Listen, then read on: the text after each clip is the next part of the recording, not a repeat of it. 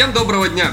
С вами вновь подкаст «Хочу в геймдев» и его ведущие. Я Вячеслав Уточкин, директор образовательных программ по игровой индустрии в Центре развития компетенций в бизнес-информатике Высшей школы бизнеса НИУФШЕ, где мы уже больше шести лет учим людей созданию игр. И следующий поток, шестнадцатый поток, начинается у нас уже в ноябре этого года, так что можно уже писать мотивационные письма, записываться на обучение, проходить подготовительные курсы и все такое. И с нами э, наш научный руководитель, игровой продюсер Константин Сахнов. Костя, привет!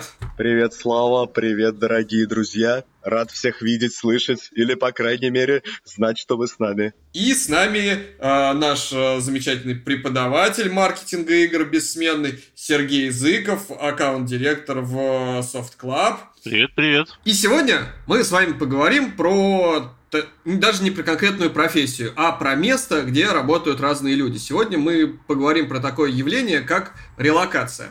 Вот э, в апреле было исследование на UpToTop, э, которое говорило, что примерно 18% э, сотрудников из игровой индустрии людей переехали в другие страны. Вот. А на самом деле какой-то официальной статистики вообще не существует, а сколько людей из геймдева релацировалось сейчас. Есть только внутреннее ощущение. И релацируются иногда из-за того, что иностранные партнеры, от которых зависит ваш бизнес, требует этого. Иногда по каким-то личным причинам, потому что давно планировали и хотели куда-то в более теплый климат. Иногда по личным убеждениям. Я вот, например, мне очень нравится жить там, где я живу, и я очень надеюсь, что никогда не придется никуда релацироваться, максимум в Сочи поближе к морю. Вот. Но, тем не менее, ситуация такова, что есть данные, что сейчас релокаций много. И сегодня мы как раз позвали к нам в гости людей, э, кто либо уже релацировался, либо как раз в процессе. И сегодня с нами руководитель студии Одметр, э, Дима Светлов. И Диме как раз этот процесс предстоит в скором времени. Дима, привет. Привет, привет. Да, с нами э, э, Шин Станислав, ведущий продюсер издательства Revenge. И сейчас вот он как раз релацировался в другую страну. Стас, привет. Привет, привет. И с нами программист, разработчик мобильных и VR-приложений, фаундер стартапа VR Superstar и сейчас фрилансер в геймдеве Яна Артищева. Яна, привет. Привет.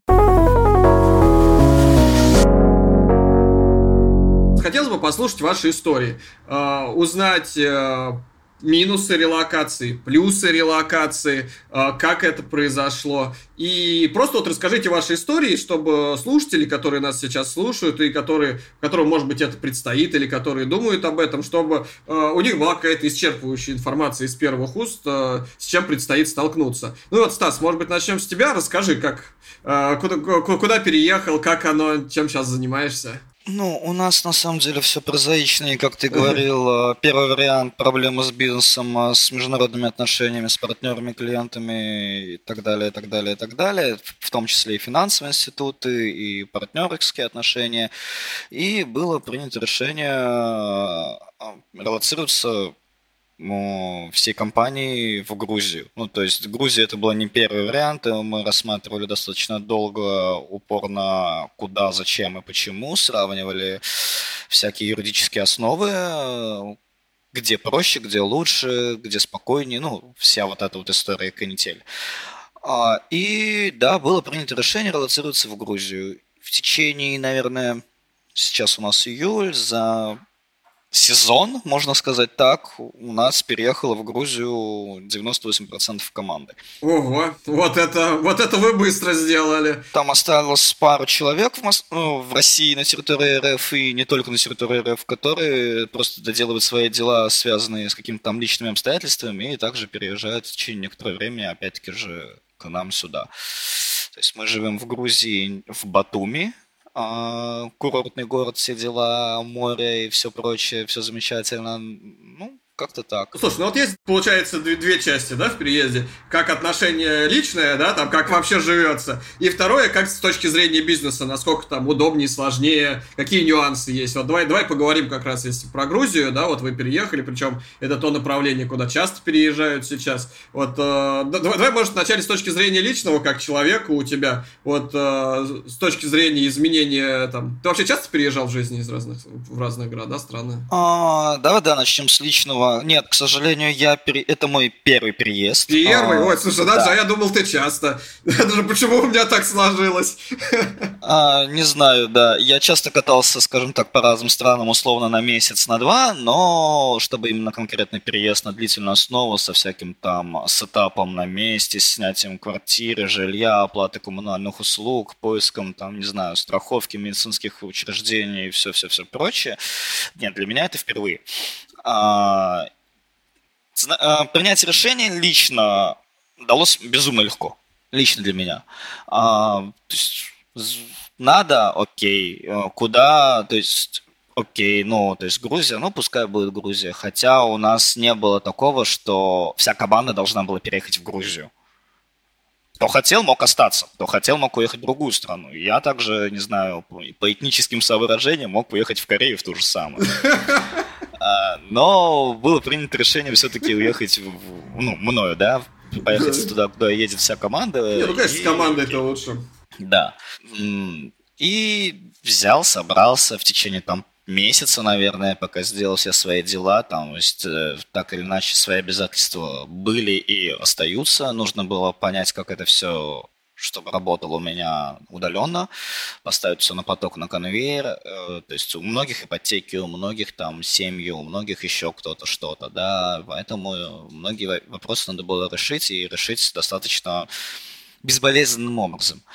Э, в моем случае это была, то есть, та же самая ипотека, у меня там родители, все друзья остались, и ну окей, порешали, взяли, собрались быстренько и уехал. Это вот с, личной точки зрения. А как вообще, ну, живется? Какие плюсы и какие минусы? Наверняка есть и плюсы какие-то, наверняка есть минусы. Давай их просто озвучим, чтобы люди знали. Ну, я могу тут говорить только с точки зрения конкретно о Батуми, Грузии. Я не ну могу ну, да, говорить да, да, за конечно. другие города, другие страны, к счастью или к сожалению. Но давайте так, Москва, откуда я, собственно, и переехал, а, это мегаполис. Это мегаполис с кучей возможностей, с кучей коллектива с кучей всего, да. А это, если я не ошибаюсь, по какому-то там рейтингу топ 5 городов э, мегаполисов, по-моему, в мире, да, или там третье или четвертое место, что-то такое, могу ошибаться.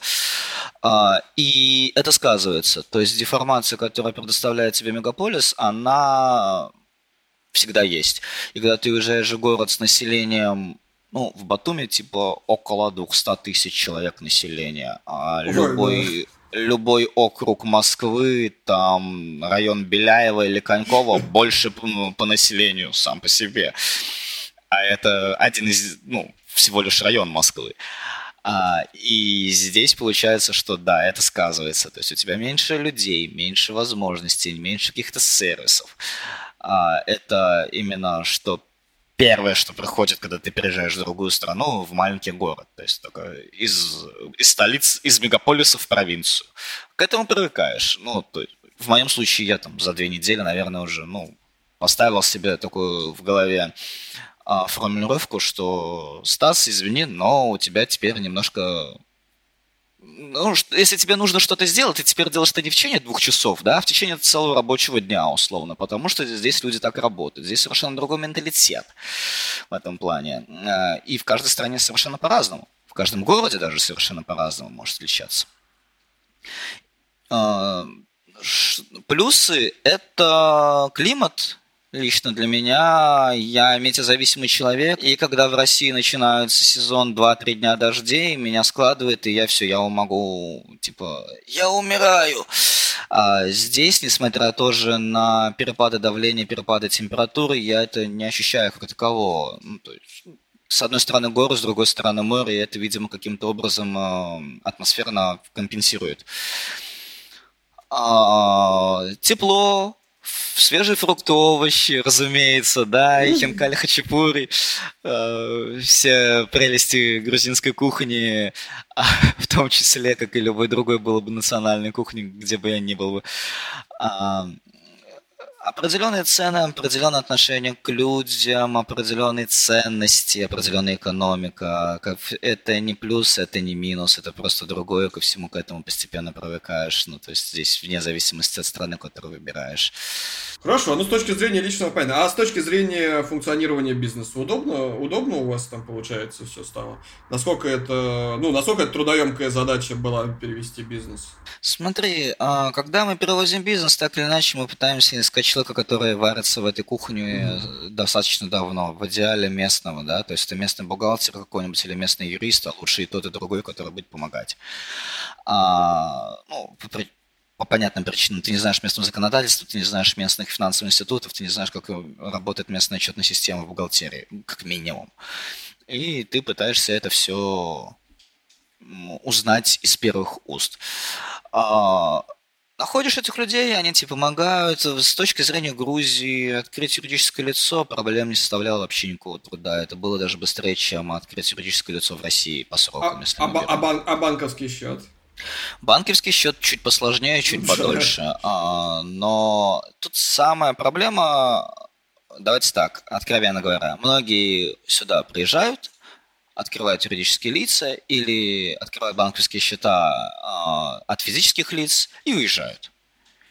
Таких много, так или иначе, чтобы оплачивать свой любимый Spotify, Steam и все-все-все остальное прочее. И когда ты даешь понять руководству или не руководству, там, сотрудника банка того или иного, что ты действительно приехал сюда и ты собираешься здесь работать, а, прям работать, тогда все становится очень легко. Угу. А дорогое ли это удовольствие? Ну, потому что я, например, знаю, что если в Дубае открывать компанию, обычно на это уходит достаточно много времени, там несколько месяцев, а то и до полугода, и именно банковский счет там сложнее всего открыть. И пока это все сделаешь, уходит на это от 20 там и больше тысяч долларов на все расходы сопровождающие открытие компании и счета. Особенно там сложно с тем, что нужно обязательно арендовать э, чаще всего виртуальный офис и банковский счет две сложно взаимозаменяемые вещи. В общем, где-то от 20 и больше тысяч долларов уходит на это. А как вот, если говорить про Грузию? А, с Дубаями, да, есть такая история. С Грузией все достаточно просто, достаточно дешево и лайтово. Я тебе, к сожалению, сейчас не смогу сказать по конкретным цифрам, но а, здесь сложнее именно в первую очередь найти общий язык с теми людьми, которых ты находишь тебе помогать. Находишь общий язык, дальше идет все как по маслу, в принципе. Не без проблем, не без кочек, но все окей и все достаточно плавно.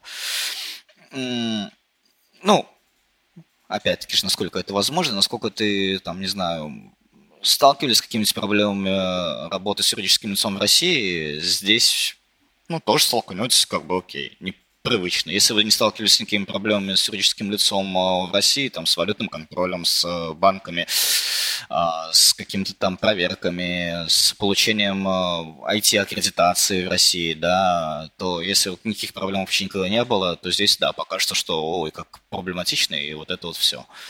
Хотя по факту точно так же, как и везде. Понятно все. Слушай, ну в, цел, в целом понятно. А есть, а вот с точки зрения отношений вообще людей, как, знаешь, там это иногда то вот сам я не был в Грузии вообще ни разу в жизни. И интересно, вот как э, вот ты когда гуляешь, там ходишь по улице, как вообще отношения в работе, там, в общении с госорганами и, и различными сервисами, службами? Я не могу сказать за всю Грузию, потому что во всей Грузии совершенно разная аудитория, назовем да, так. Да, да, да.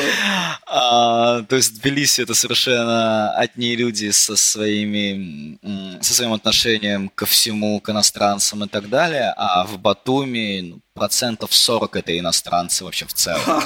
Со всех точек мира. Был случай, я сижу в кафе, ко мне подсаживается британец, и потом к нам подсаживаются два человека из Судана, и мы просто разговариваем на какие-то вообще сторонние темы. Я спрашиваю, ребята, а вы что в Батуми делаете? А мы здесь в отпуске. Ну, говорю, круто. Ну, то есть здесь иностранцы, это вполне в порядке вещей.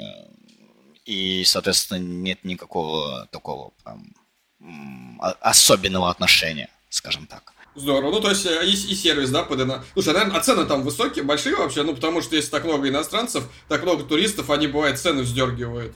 Там как, как, как, как, как с ценой на вообще продукты там и все такое. Знаешь, а, тут другие обстоятельства экономического характера складываются. Во-первых, да, курортный город, а, жилье вырастает в цене в сезон. Сезон здесь длится около полугода, начиная с июня.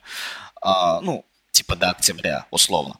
В это время цены на жилье могут повышаться. А, опять-таки, как ты говоришь, если ты снимаешь и говоришь, даешь понимать, что ты здесь минимум на год в этой квартире решил заселиться, то у тебя цена будет плюс-минус адекватная. Выше, чем было там год назад, но все же адекватнее, чем если снимать там, на месяц, на три и так далее.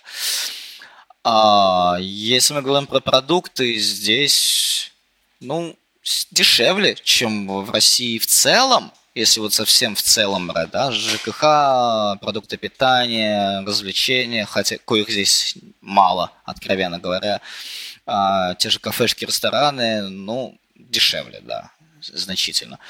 А, если говорим про рестораны, кафе, то за 10 лари можно заказать какой-нибудь салат условно, за 7 даже лари, это у нас в районе 2 долларов сейчас по текущему курсу, а приносит байду размером, не знаю, чуть ли не стази, который можно, извиняюсь, обожраться, и уже на горячего места не хватит. Ну, то есть из, так, из что-то из этой серии, да, если мы говорим про хинкали, типа, от одного лари за полтора лари за штуку, минимальный заказ 5 хинкали, мы получаем условно 12,5 в максимуме а, лари за 5 хинкали, это типа условно 4 доллара, и да, 5 хинкали, и я потом больше ничего, ничего не могу съесть. И, ну, то есть, если мы сравним грузинскую кухню Москва и, и Батуми, то да, в Батуми сильно дешевле. Но опять-таки же заведения бывают совершенно разного характера. Слушай, на, у меня это, на, на этой вкусной теме, мне кажется, надо переходить дальше, а то очень захотелось поесть прям такого, так вкусно ты это описываешь.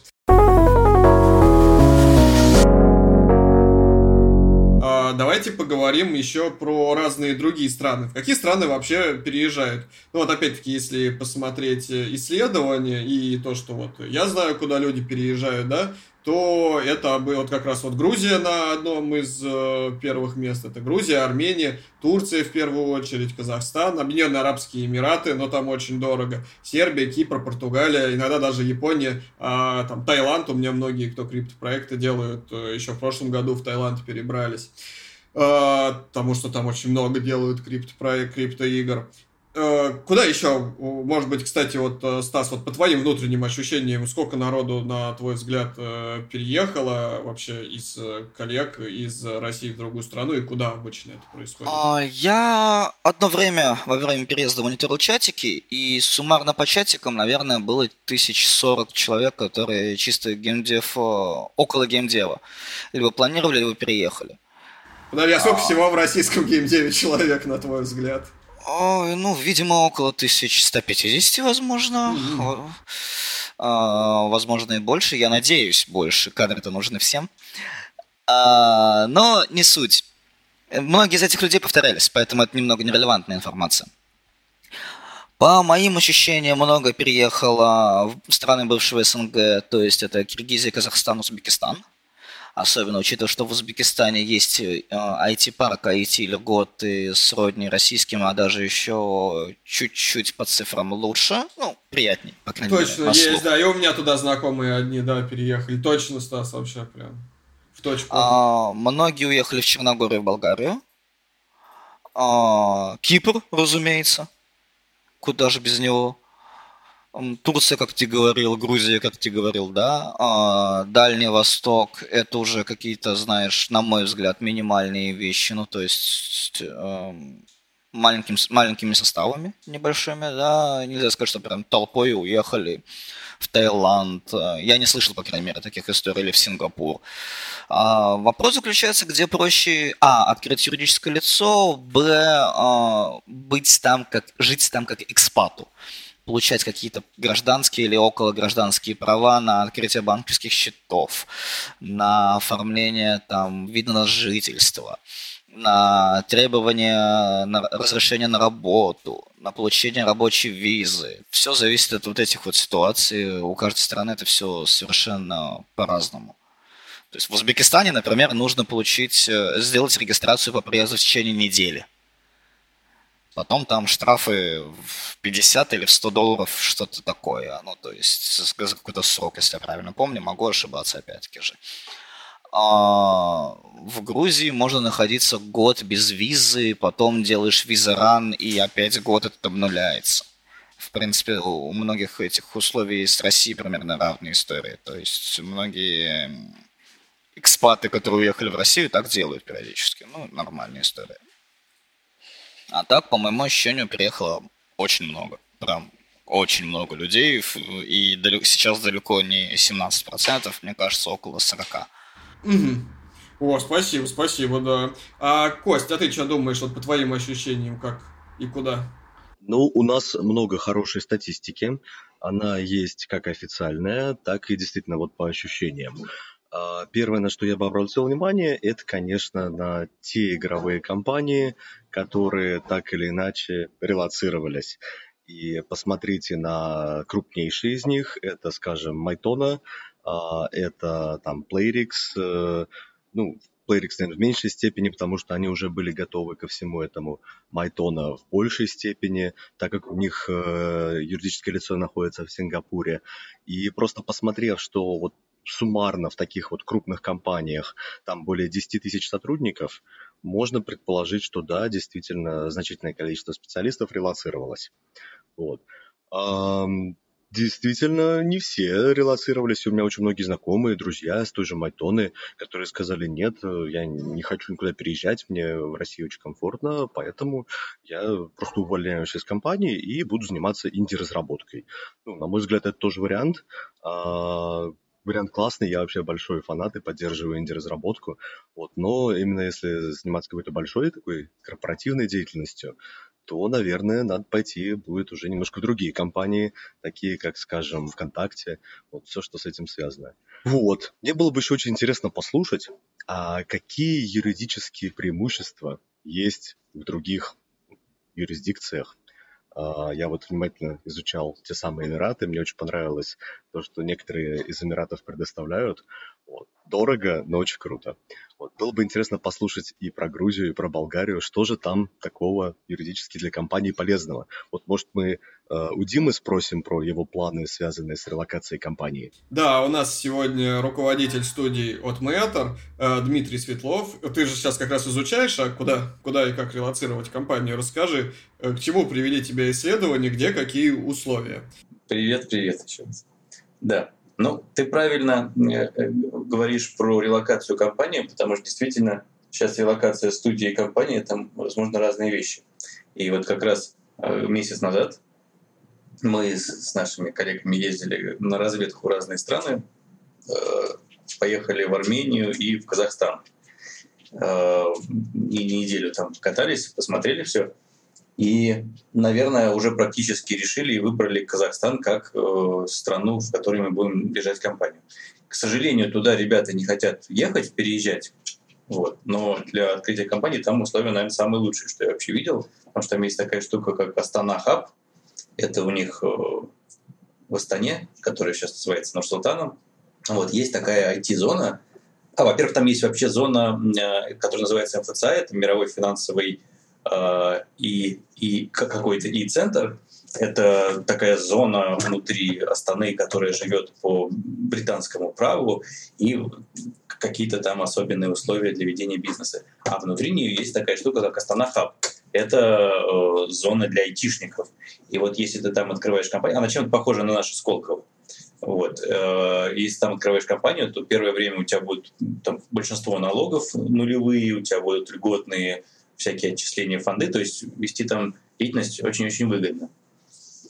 Вот. Э, ну и в принципе, кстати говоря, Казахстан произвел впечатление э, такой какой-то очень ориентированной на IT страны и вообще на развитие бизнеса и прочего. У них там какие-то есть очень прикольные приложения, у них есть аналог наших госуслуг, который, например, э, там все гордятся, что он даже круче, чем наши госуслуги.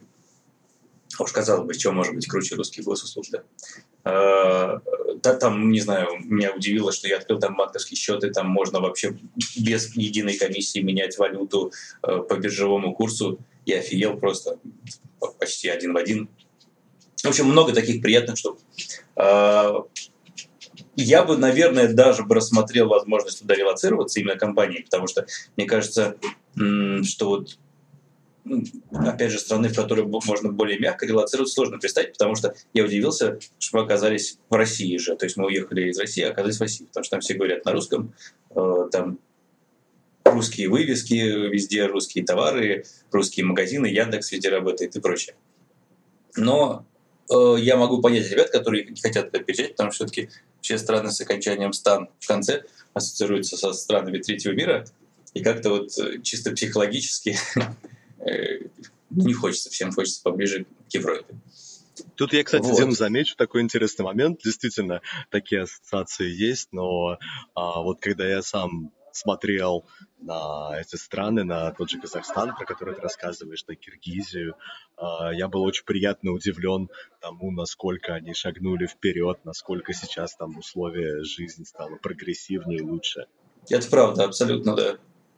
Там вообще могу сказать, вот всем, кто раздумывает, э, рекомендую съездить и посмотреть, потому что, ну, у меня, может быть, конечно, у меня ожидания тоже были, как у всех, заниженные, но в итоге я уехал с ощущением, что здорово. А, э, а, кстати, второй важный момент, опять же, по поводу Казахстана. Появилось ощущение, что они очень э, рады вообще людям, которые к ним хотят перебраться. Потому что вот э, для сравнения Армения, которая тоже очень классная, и армян очень люблю, и у них город красивый. Но вот нет такого вот... Э, потому что в Казахстане, как только мы встречались, все, давайте к нам. Нас все пытались убедить, что вот надо ехать к ним, потому что у них классно. А армяне скорее более такие вот... Э, ну, как бы да, мы гостеприимные, но не то, чтобы мы там безумно всех к себе зовем, нам, нам и без вас хорошо. Ну, кстати, с окончанием на стан я буквально недавно ездил в Дагестан, а, это, ну, это в России, я как просто ездил отдохнуть. Ну, да. Мне так там понравилось, такие красивые места, такие люди, ну, какие-то. А вот как раз вот как ты говоришь, да, вот добрые, отзыв, ну, такие отзывчивые, открытые, прям, ну, рады, рады, рады тебя видеть, и еда вкусная там. Ну, в общем, да, на самом деле, мне кажется, может быть, какие-то предрассудки, потому что ну, вот тот же Дагестан это просто прекрасное, очень красивое, великолепное место. Ну, тут, не знаю, стоит ли этого стыдиться, но до вот этой поездки я же по факту ничего не знал, да, и кроме Барата, который из Казахстана, это вот все мои были представления. А тут оказалось, вообще, что Барат-то изображает Саша Барон э, араба, а Казахстан вообще-то азиатская страна. Да? То есть это ну, совсем мимо. Ну, на самом деле тут важный фактор, что большинство геймдев-компаний у нас все-таки расположено в крупных городах России. Там Москва, Питер, там Екатеринбург. Вот. И поэтому зачастую, да, именно мышление жителей мегаполиса накладывает свой отпечаток, приезжая в другую страну, ты подсознательно почему-то думаешь, что там должно быть либо так же, либо прям совсем хуже. И это была одна из причин, почему многие там айтишники, э, релацировавшись ту же там Армению, Грузию, они э, в итоге уже уехали обратно. Просто потому, что, как говорил Стас, совершенно другой уровень жизни, совершенно другие правила жизни, и не все были готовы их принять после там Москвы с круглосуточным обслуживанием, доставками, Wi-Fi везде, где только можно. Не все смогли перестроиться на новые условия. Поэтому у меня несколько коллег тоже уехало в Казахстан, и ну, после того, как они просто приняли некоторые местные особенности, э, они были очень довольны. И действительно, это очень интересная страна, в которой очень много делать для развития этих сектора, но и она не уступает в цивилизованности никакой другой стране. По крайней мере, там то, что происходит в крупных городах. Это правда, потому что мы э, там жили в хорошем отеле и ели в хороших ресторанах, и они были по уровню ну, абсолютно московскому. Ну, в данном случае московский это для меня достаточно высокий уровень. Потому что, например, даже в Армении, хоть там все вкусно, но все равно это было ощущение немножко э, такого вот, ну, там, минус 10 лет, условно, в Москве. Э, я, я там ходил, долго не мог э, свою утреннюю матчу найти. У меня есть привычка такая утром выпивать чашку матча. А в Армении нет матча. Да, это, конечно, тяжелое, тяжелое испытание. Ну да. Но это, на самом деле, психологически тоже важный момент. Вот, потому что сейчас очень многие именно ну, поколение у нас такое уже выросло, когда люди начинают очень сильно страдать от того, что их привычные какие-то там удобства внезапно исчезают. То есть там поколение там, 90-х, которое у нас э, в гибде все еще превалирует, как бы, они не пугаются ухода Nike или Ikea из России, потому что, ну, как бы, окей, не будет мебели от Ikea, будет какая-то другая мебель. Вот. А для многих, особенно для миллениалов, ну, действительно невозможно выпить там утром привычную чашку кофе в привычном месте, это серьезное нарушение их психологического комфорта. Поэтому тут как бы я не могу смеяться, потому что, по сути, Дима прав. Ну, отказываться от каких-то привычных удовольствий, а зачем? Почему мы должны это делать? Именно из-за этого, наверное, многие так и чувствуют себя там не очень комфортно, когда не могут там найти что-то привычное. Да, просто к чему я это? Потому что релацируя в другую страну, вы должны четко понимать, что вы приезжаете все-таки в другой мир с другим укладом. Он может быть более цивилизованный, менее цивилизованный, там, совершенно неважно. В любом случае там все будет по-другому. И ваши привычки, ваше э, поведение, как вы вели себя там в Москве или где-то, вам придется подстраиваться под местные правила, а не пытаться построить место под свои. Как бы одно дело съездить в другую страну в отпуск, и совершенно другое дело переезжать туда на долгий срок для того, чтобы э, работать там и в перспективе долгое время жить. Это другая страна, другой мир, и надо быть готовым к тому, что вам придется и свое поведение – и какие-то свои э, привычки подстраивать под э, местные правила, а не наоборот. Вот это то, с чем столкнулись очень многие, и не все смогли. Это большая проблема, на самом деле. А, мне вот сейчас предлагают тоже релокацию а, в Швецию, в Стокгольм. И мне очень трудно согласиться, поэтому, скорее всего, я не смогу это сделать. А, я смотрю на шведские города, смотрю на то, как работает их там медицина, на их уклад, на их привычки, связанные с общественным транспортом. Да, более того, это страна, где не очень-то уж активно используют английский язык. Я удивился, когда пообщался с коллегами из Германии, из Берлина, и узнал, что даже в Берлине казалось бы, супер международном таком интернациональном городе, а, очень многие не хотят говорить по-английски и общаются на немецком. Это тоже одна из проблем релокации. Все вот эти наши и привычки, и комфорт, это все немножко... Костя, теряется. главное Францию не рассматривай. Ну да, и, и надо быть готовым учить местный язык в любом случае. Если ты планируешь год и более оставаться там, то это становится ну, необходимостью. Ага.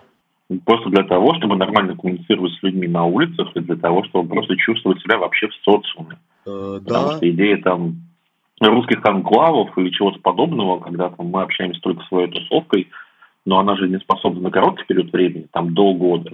А дальше ты в любом случае ты живешь в стране. Uh-huh. Ты будешь пересекаться с гражданами этой страны постоянно, и там, знание английского тебя уже не спасет. Ага. Большинство компаний, они э, это понимают тоже, это тот же парадокс, с которыми я общался, они, э, у них есть бесплатные курсы обучения шведскому языку.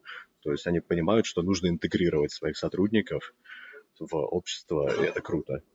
Стас, а почему не нужно, расскажи, во Францию переезжать?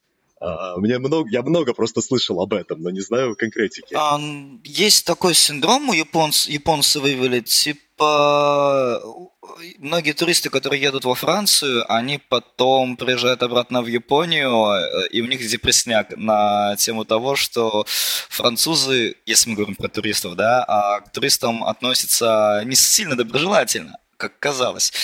И это номер один поинт. Поинт номер два, то, что если мы говорим в Германии, в крупных городах, да, то есть Берлин, Кёльн, Франкфурт, там говорят по-английски далеко не все, то во Франции еще меньше процент.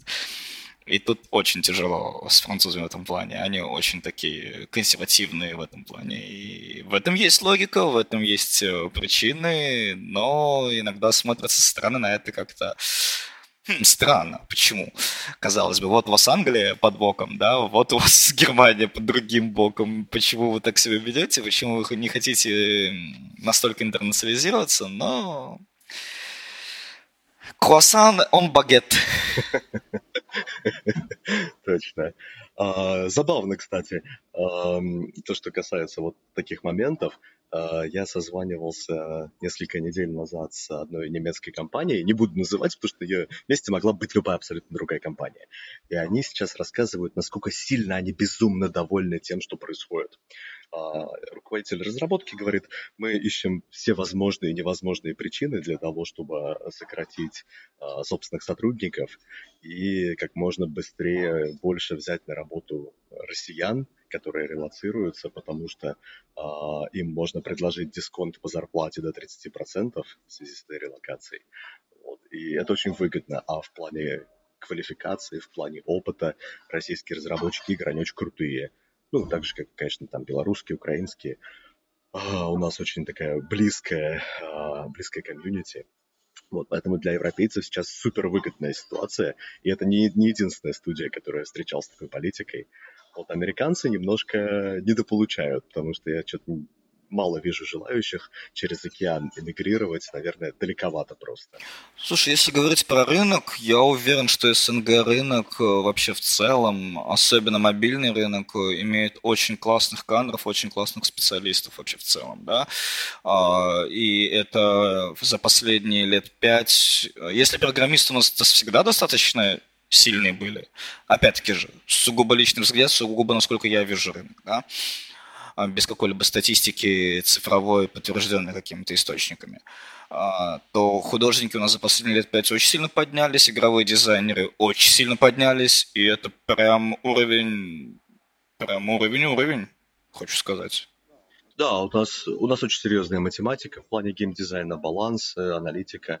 Это правда. Единственное, наверное, в чем мы послабее, это работа с э, играми, которые основаны на нарративном дизайне, сторителлинге. Ну, тут просто чисто по финансовым причинам у нас э, буквально вот последние годы только появились крупные фонды, которые готовы спонсировать AAA-проекты, и раньше тупо вот таких AAA у нас особо не разрабатывалось. Ну, правда, наверное, в нынешних реалиях тоже сейчас, как бы, так как инвестиции в основном на холде, тоже непонятно, как будет. Дальше. Ну, про AAA, да даже инди крупнобюджетные разрабатывались очень редко. Это было что-то из серии «Ого!» красивые да, инди с офигенными механиками, вау! Ну, то есть, и тут такой... А потому что люди умеют и научились достаточно давно. Да, это, это очень круто. Посмотрите, а, вот я все время рассказываю нашим слушателям, как много крутых инди-продуктов вышло в прошлом году. И пандемия, которая там действительно для каких-то сфер оказалась критичной, для геймдева, наоборот, простимулировала, чтобы в это время люди сидели и работали. И мы видим десятки российских инди-игр, которые заработали более миллиона долларов. Ну, на самом деле, конечно, это все PC-шные продукты. То есть э, мобильные, инди, их поменьше. Мобильные все-таки, наверное, больше такая корпоративная разработка. Но в любом случае это очень круто. А давайте как раз вот вернемся к теме нашей дискуссии. Мы поговорили про то, как перевозить компании, да, и как переезжать компании. А вот если тот, кто нас слушает, это просто, ну, сотрудник игровой компании или программист, э, цифровой кочевник, так сказать, который э, работает на удаленке и может переезжать там кататься по разным странам. И вот с нами сегодня Яна. Яна как раз, она вообще много каталась по разным странам, мы из разных стран работал, насколько я знаю. И, собственно, Яна, расскажи, пожалуйста, вот свою историю различных переездов, релокаций, как вообще это происходит, где лучше, где тебе больше нравится, где меньше, какие плюсы, минусы в этом?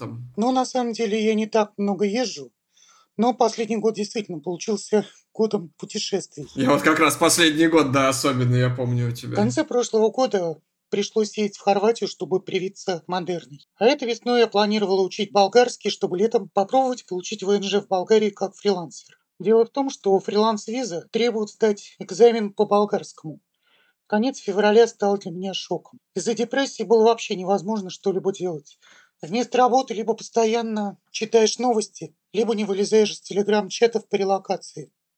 В начале марта, приняв решение уезжать из России, я меньше чем через сутки сидела в самолете. Сорваться с места и улететь в неизвестность было тяжело, но помимо моральных и других причин, стало ясно, что надо либо ставить крест на моем проекте, в который я вложила несколько лет своей жизни, либо релацировать его за пределы России. Мой стартап нацелен прежде всего на американский рынок, это VR-приложение, с помощью которого можно делать мультфильмы. Проблем с выбором, куда лететь, не было. В Болгарии мне есть где жить, у родственников есть квартира. А когда в кармане полторы тысячи евро и впереди неизвестность, то возможность жить в студии, за которую не надо платить, это, это определяющий фактор.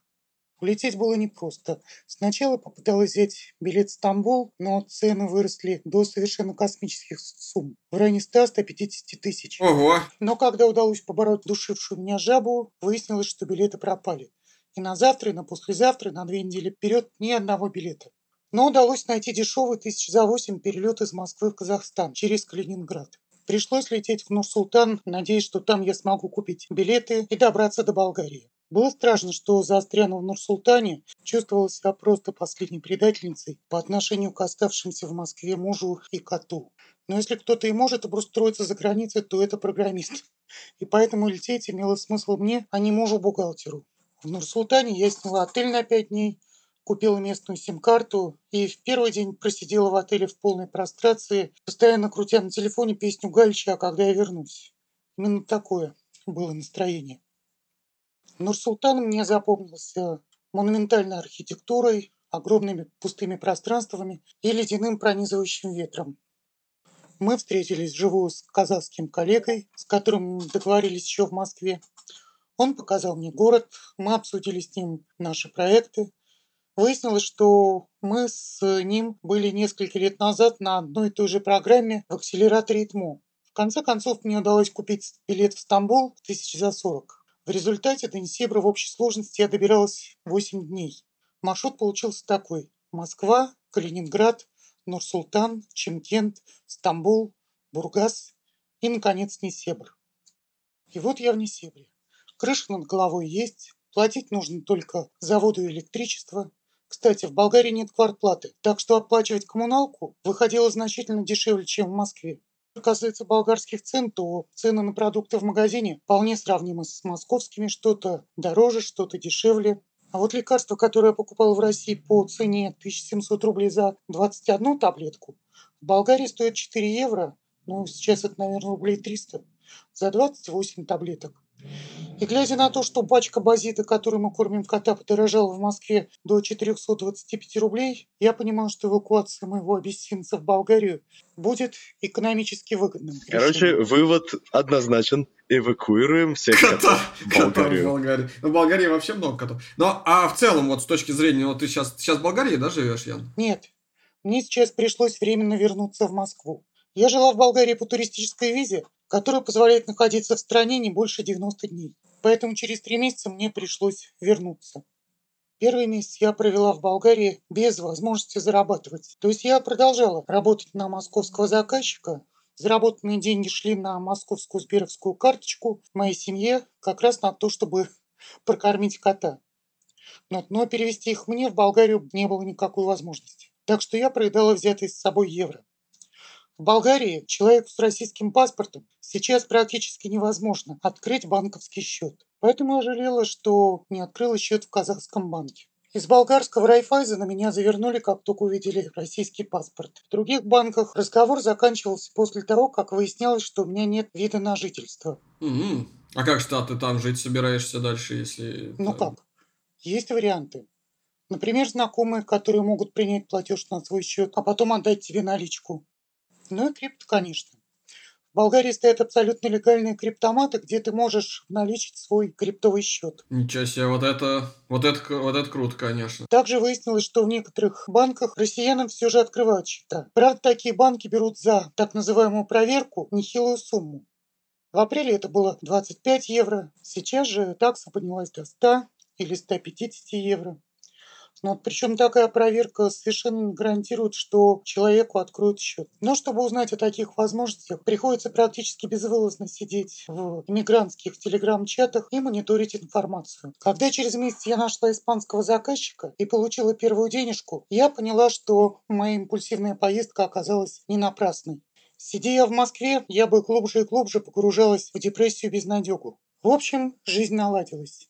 Появилась уверенность в завтрашнем дне. Появились друзья из локальной русскоязычной диаспоры. Слушай, а, ну, то есть, получается, что если в Болгарии сейчас даже в банках так тяжело открыть, наверное, это не лучшее место для переезда, получается. Ну да, Болгария сейчас не самое простое место для релокации. Я собиралась получить вид на жительство в Болгарии Я договорилась с человеком, который помогает пройти этот процесс, который много лет занимается этим и который сейчас релацирует в Болгарию российские IT-компании.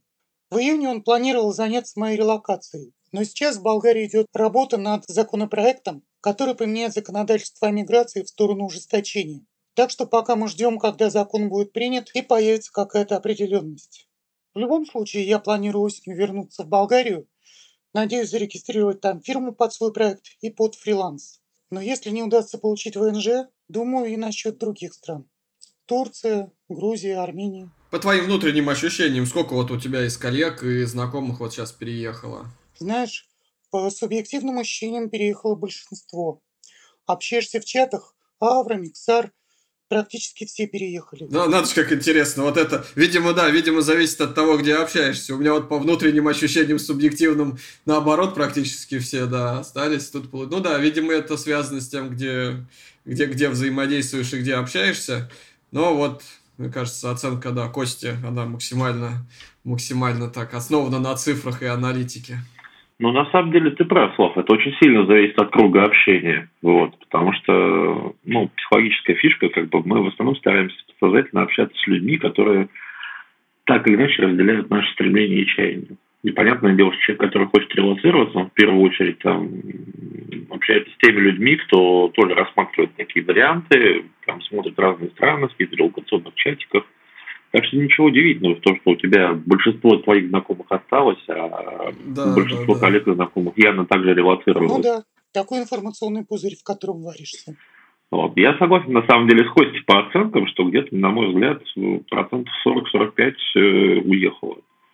Из них, на мой взгляд, уже процентов 10 вернулось обратно, но это не закончилось. То есть процесс релокации, он продолжается.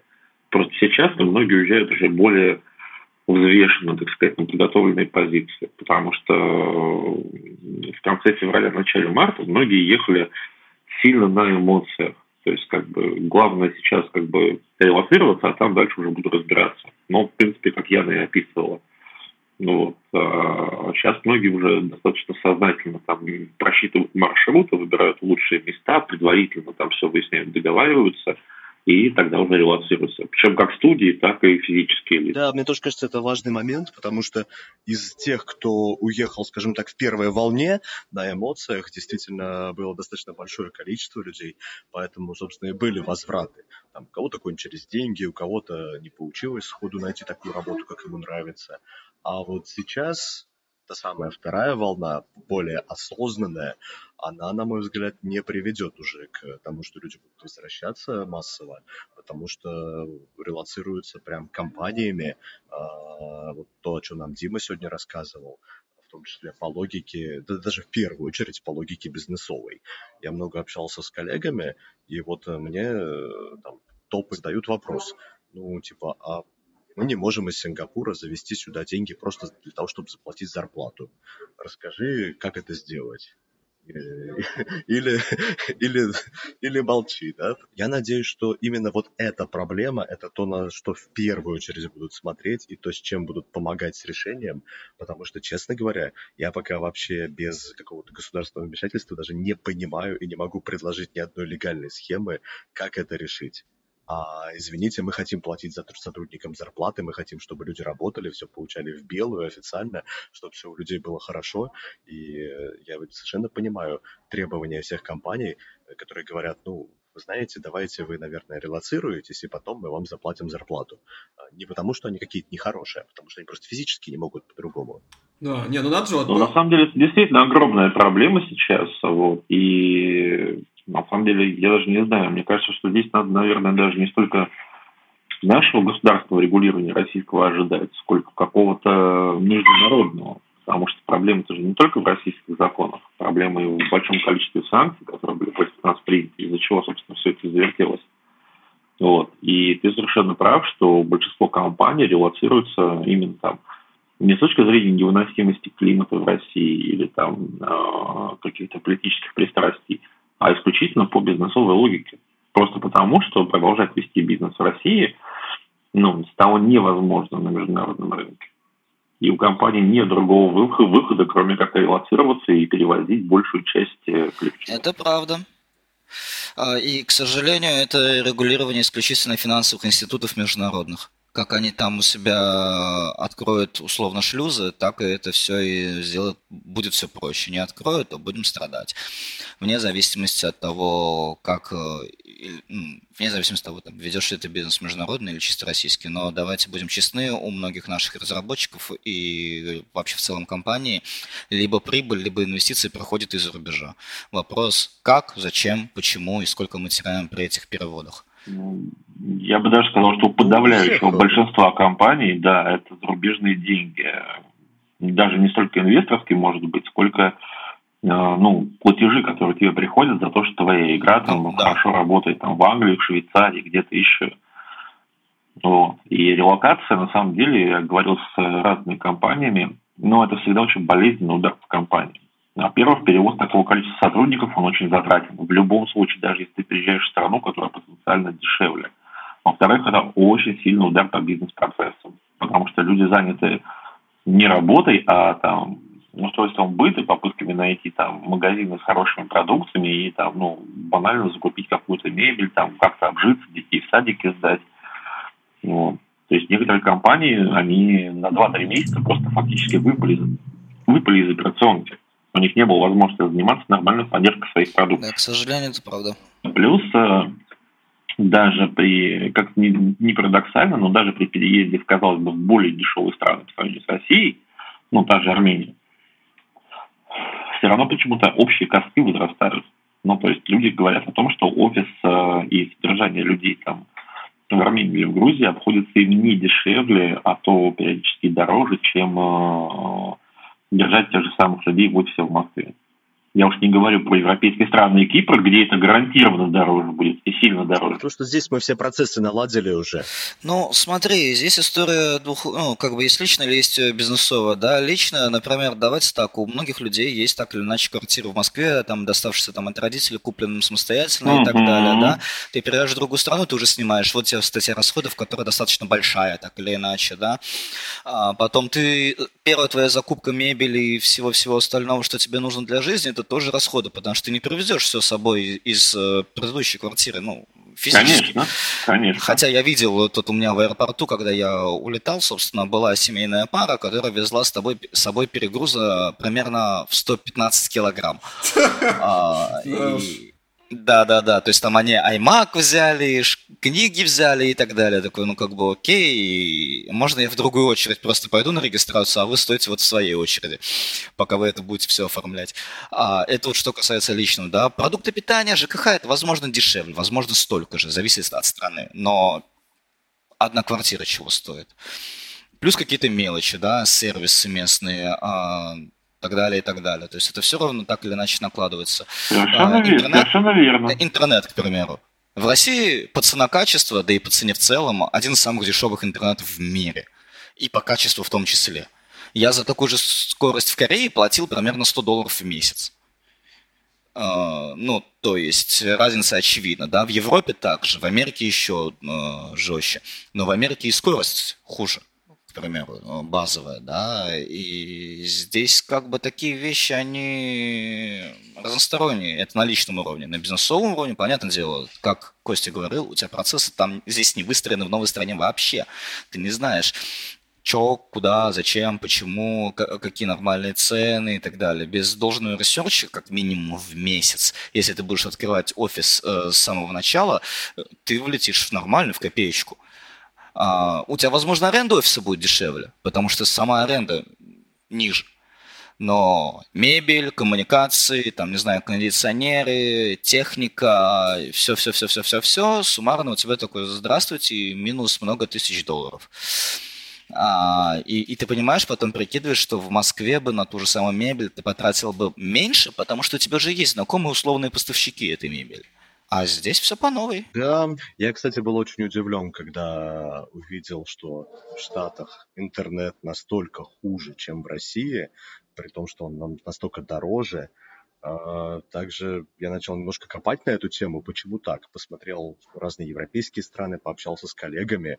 И уровень банковского сервиса, доступности интернета и всего, что с этим связано, меня просто поразил.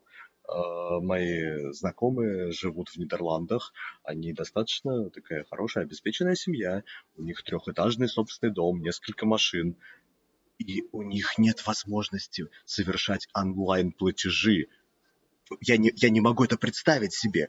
У них есть карточка, и дома стоит банкомат, ну, типа банкомата или терминала, как Киви, знаете? Прям в квартире, да, вот в их доме. Они к нему подходят, с карты пополняют, чтобы совершить интернет-покупки. Для меня это просто дикость какая-то. А когда мои коллеги из Берлина рассказывают, что они практически нигде не могут расплатиться кредиткой, и либо нужно использовать социальную карту берлинца, да, там, или как она, немца, либо наличку. Для меня это тоже дикость. А, никакого вам Apple Pay, Google Pay и кредитных карт, в то время как ты приехал в какой-нибудь Таиланд, ты везде просто можешь расплачиваться этими кредитками. А, поэтому это, конечно, удивительно. Яна, а можешь рассказать, как с этим в Болгарии? Так, ну в Болгарии со связью у меня все неплохо. В квартиру проведено оптоволокно, безлимитка то ли 150, то ли 300 мегабит в секунду. Я за нее плачу 15 евро в месяц. Ну, это вполне себе комфортно. Да, если бы я заплатила сразу за год, то у меня получилось бы по 10 евро в месяц. Но пока плачу помесячно. Болгарские знакомые из других городов говорят, что это дорого. Я же живу в курортном городе, Здесь все раза в полтора-два дороже. Сначала я пользовалась мобильным интернетом. Это предоплаченные мобильные симки от провайдера А1. Там только трафик без телефонных звонков. Я покупала симки на 10 гигов по 5 евро. Но можно взять и на 50 гигабайт за 17,5. Пополнять эти симки невыгодно. Дешевле выкинуть и купить новую. Слышали бы это российские сотовые операторы, которые сейчас ввели плату за сим-карты. По качеству у один мобильный интернет ну, ничуть не хуже, чем у мегафона в Москве. Предоплаченные интернет-симки продаются в разных магазинчиках без паспорта. Когда я покупала голосовую симку провайдера Viva.com, пришлось оформить ее по заграннику. У Viva.com интернет просто ужасен. Но и в Москве с Viva.com у меня был очень неприятный опыт. Естественно, уезжая из Болгарии, я отключила мобильный трафик, пополнила счет на три месяца Абонентская плата там около 3 или 4 евро в месяц. Никаких звонков, никаких смс не делала. И тем не менее, каждую неделю я обнаруживала, что мой телефонный счет внезапно обнулялся. Сначала я пополняла счет. И в итоге потратила на постоянное пополнение счета, наверное, евро 40. Пробовала списываться со службы поддержки, но те говорили, что все списывается корректно, а детализацию я могу получить в офисе. Ну, вернусь в Болгарию, буду разбираться. Сейчас на счету телефона у меня ноль, я его не пополняю, но входящие смс исправно приходят. Так что оказалось правильнее не пополнять симку на несколько месяцев, а держать ее обнуленной. Периодически минимально пополняю ее, чтобы симка не деактивировалась а деактивируется она спустя полгода после последнего пополнения. Полгода это хорошо. Угу. В Грузии, в Грузии, к примеру, интернет стоит, если мы говорим про мобильный, порядка 10 долларов в месяц безлимитный на операторе МакТи. И если мы говорим про домашний, то здесь у них другая система. А один лари за 1 мегабит. Если мы просим 100 мегабит э, скорости, то мы платим 100 лари, что примерно равняется 33 долларам, около того в месяц.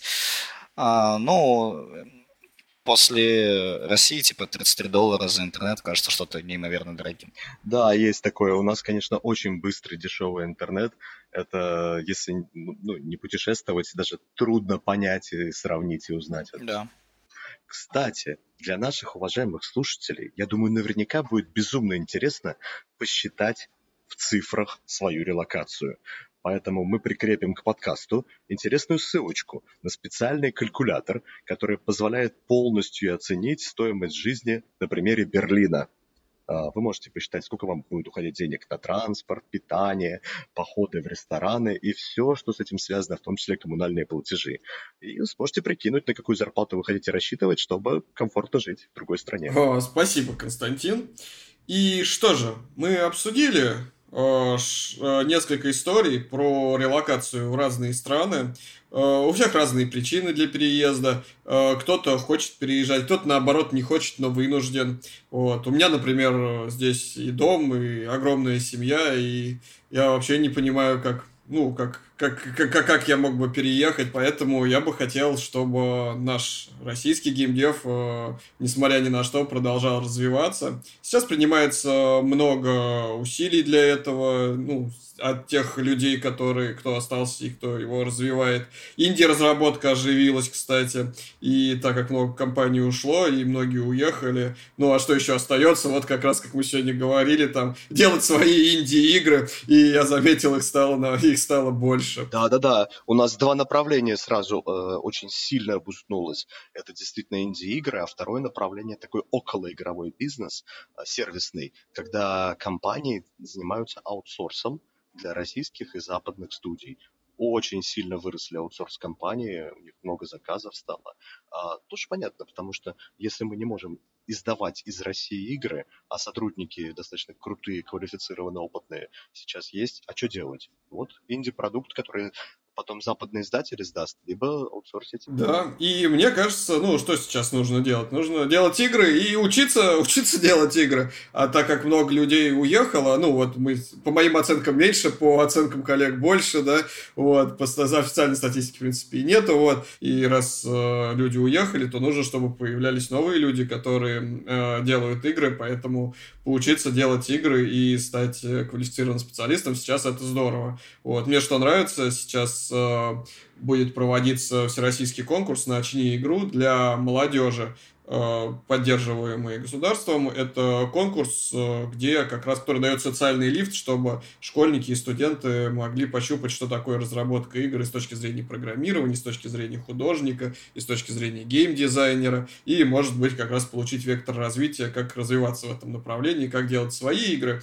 Если вы, кстати, представитель компании, которая занимается ну, который сейчас работает на российском рынке, игровая, и хотели бы как партнер поучаствовать в этом конкурсе, можете написать мне, я вас познакомлю с организаторами.